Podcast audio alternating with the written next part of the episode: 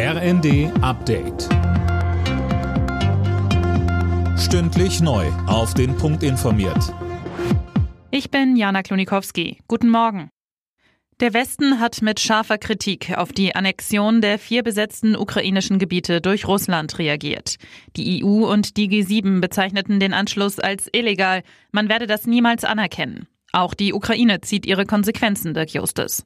Ja, richtig. Kiew will jetzt zügig die Aufnahme in die NATO beantragen. Das hat der ukrainische Präsident Zelensky in einem Video gesagt. NATO-Generalsekretär Stoltenberg sagte dazu, das Bündnis stehe geschlossen hinter der Ukraine.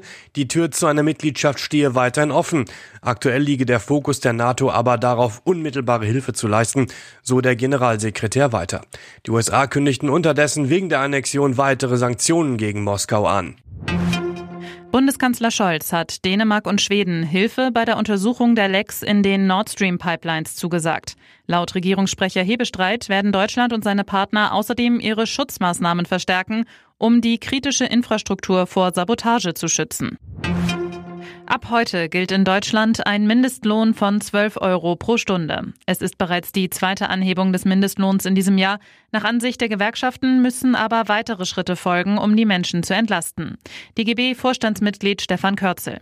Dieser Betrag liegt über der jetzigen Inflationsrate. Trotzdem reicht das nicht aus. Wir brauchen weitere Entlastung für Arbeitnehmerinnen und Arbeitnehmern. Hier geht es um einen Energiepreisdeckel, um eine, eine weitere Energiepreispauschale, die wir brauchen. Das muss schnell bei den Menschen ankommen, weil der Druck entsteht jetzt. Jetzt kommen die, bald die Abrechnung für das letzte Jahr und da braucht es Entlastung.